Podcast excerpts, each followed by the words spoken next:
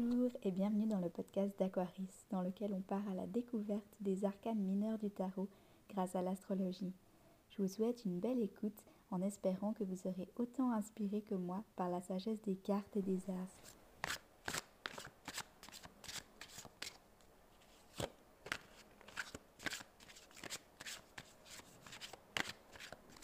Le 10 d'épée, le numéro 10, nous parle de la fin d'un cycle et du début d'un nouveau cycle.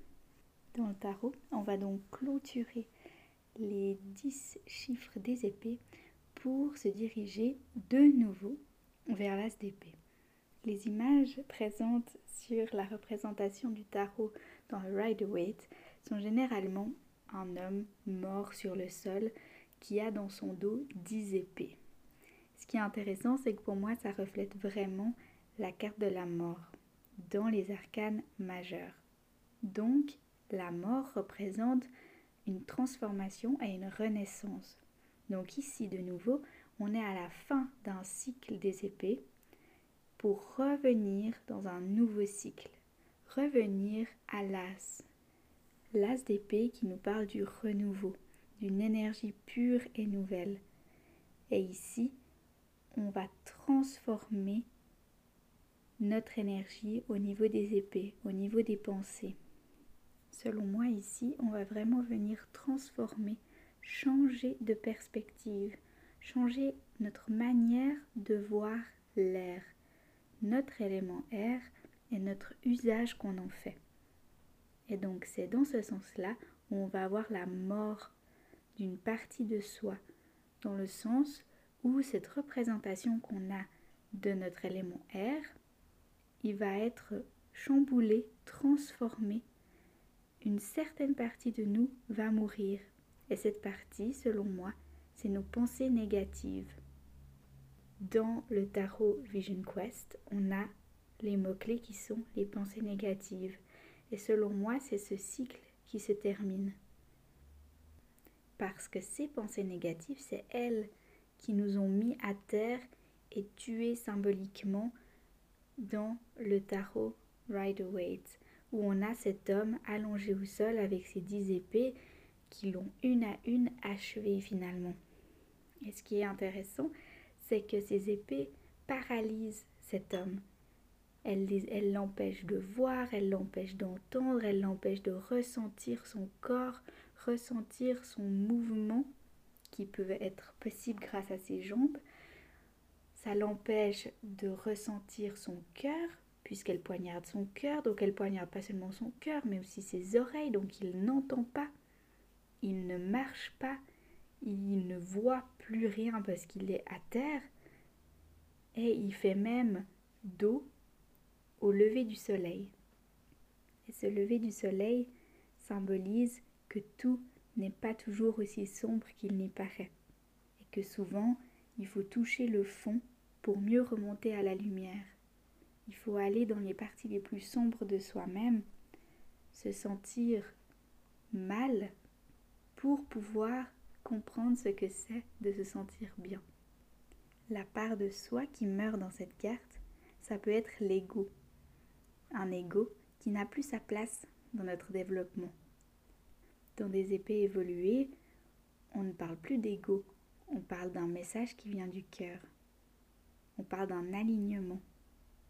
C'est pour ça que la fin d'un cycle est là, dans le 10 d'épée.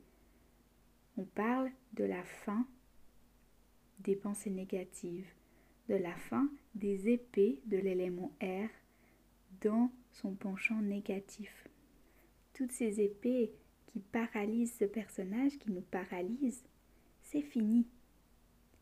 On est à la fin.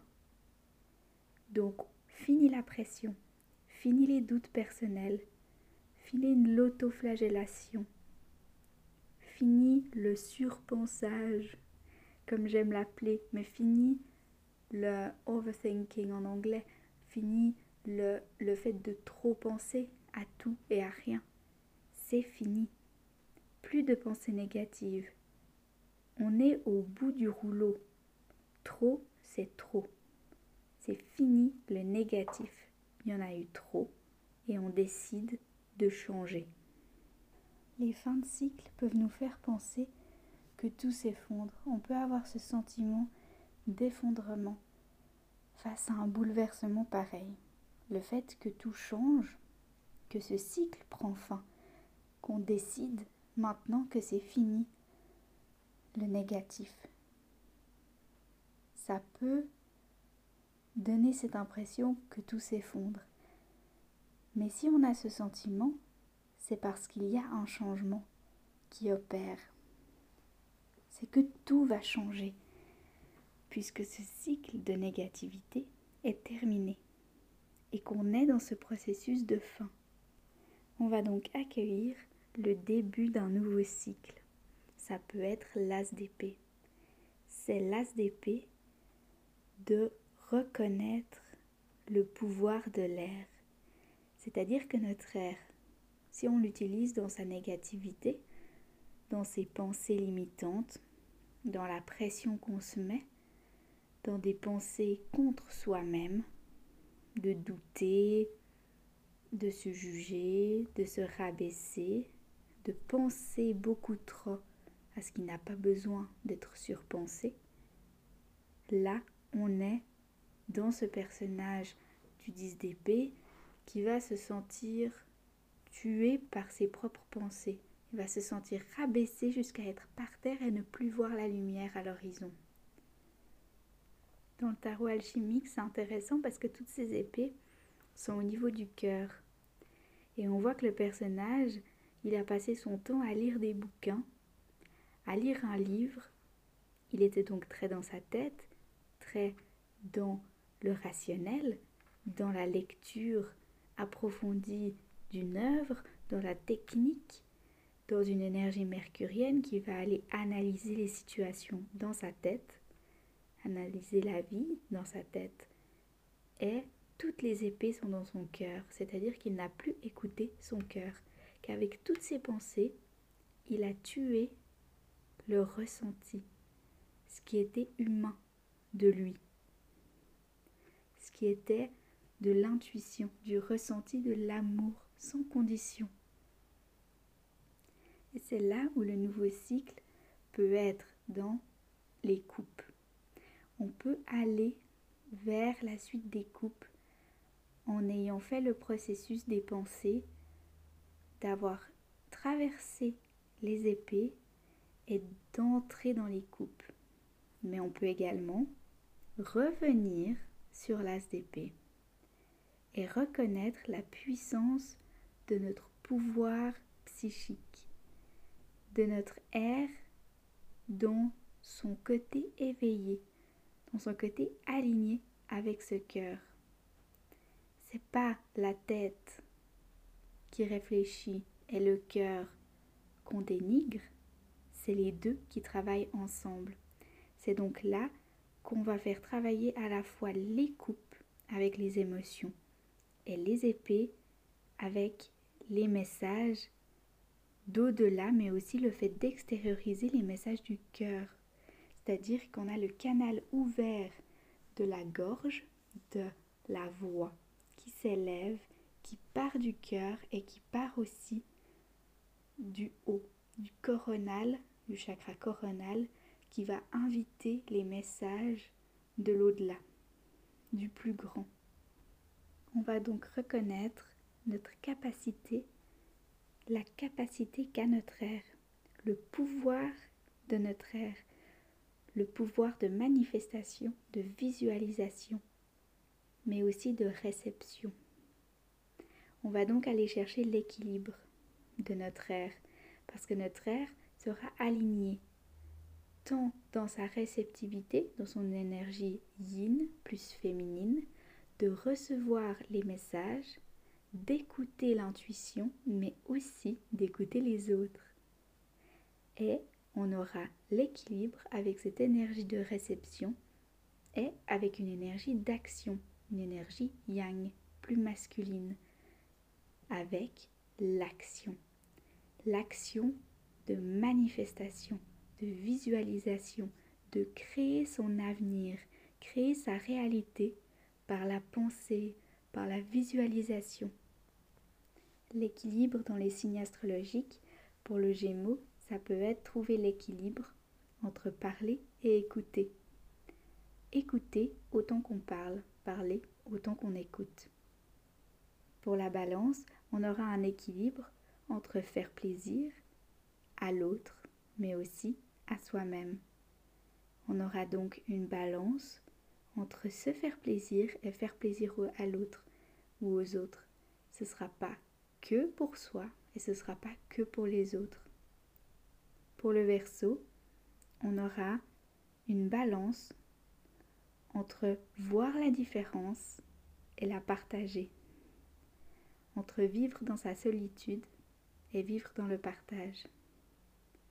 Dans le tarot divinatoire du corbeau, on voit une main squelette. Et ce qui est intéressant, c'est que dans ce processus de transformation, de transition de la fin d'un cycle à un nouveau cycle, on a vraiment la main en squelette me ramène à cette authenticité qu'on vient chercher.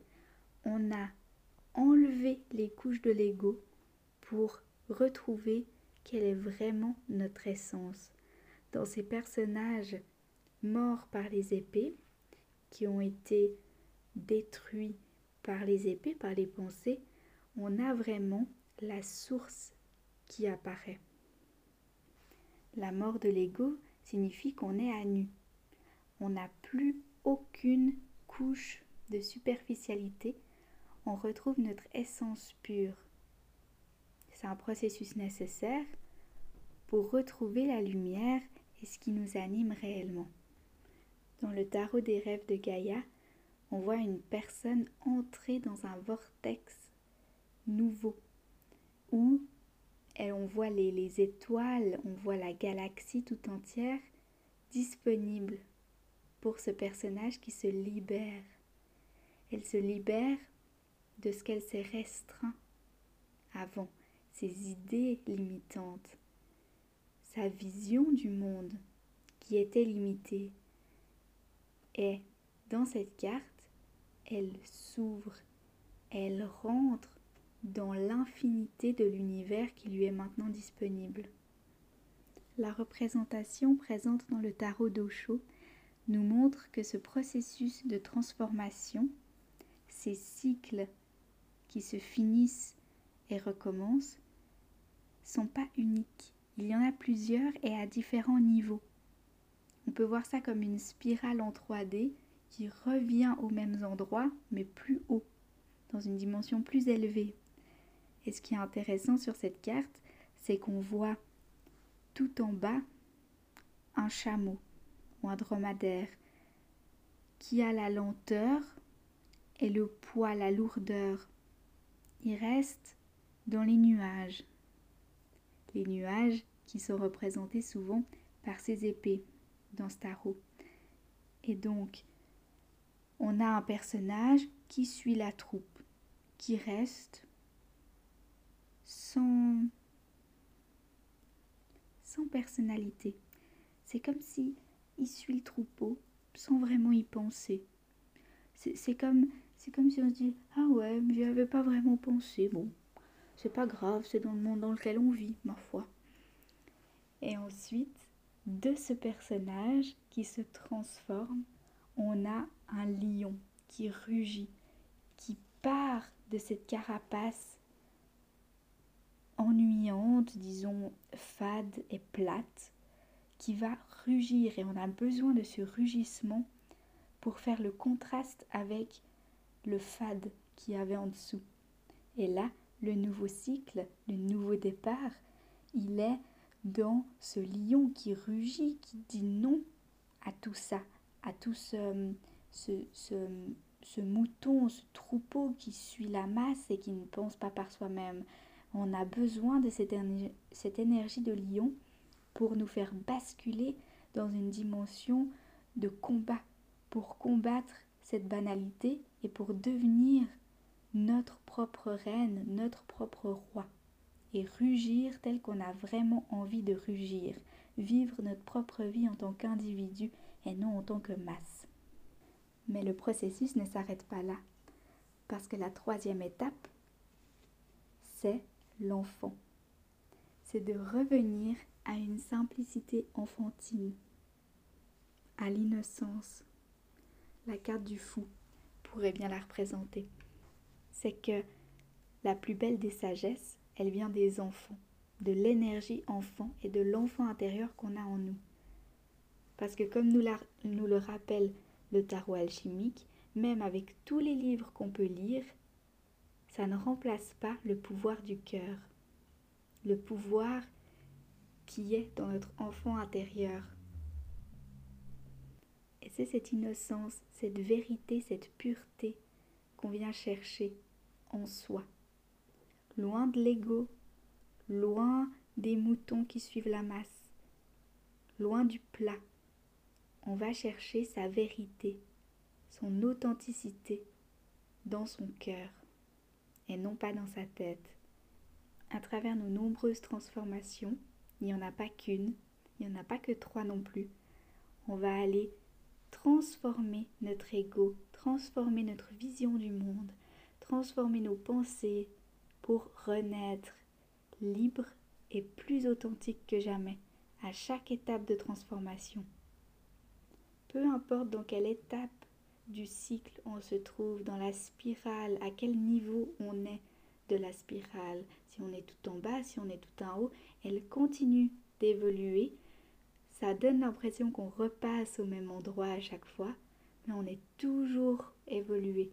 Tout le chemin parcouru, c'est un pas de plus vers l'évolution et vers la libération de notre âme, de notre ego, pour que chacun prenne sa place sans que l'un prenne le dessus sur l'autre, que les deux vivent en équilibre et en harmonie, dans la réceptivité que l'action. Et on va chercher notre authenticité, notre liberté et notre innocence, tel l'enfant présent sur la carte du tarot au chaud.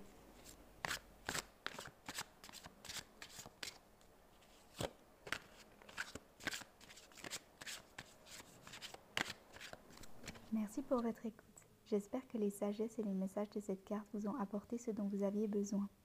Si vous avez aimé cet épisode et que vous aimeriez me soutenir, vous pouvez partager cet épisode aux personnes qui vous entourent. Si vous aimez ce genre de contenu, n'hésitez pas à me suivre sur Instagram ou sur mon site internet aquaris.art où vous trouverez plus de contenu similaire. Je vous souhaite beaucoup d'amour pour vous-même avant tout et une belle découverte de la vie au fil des cartes et des astres.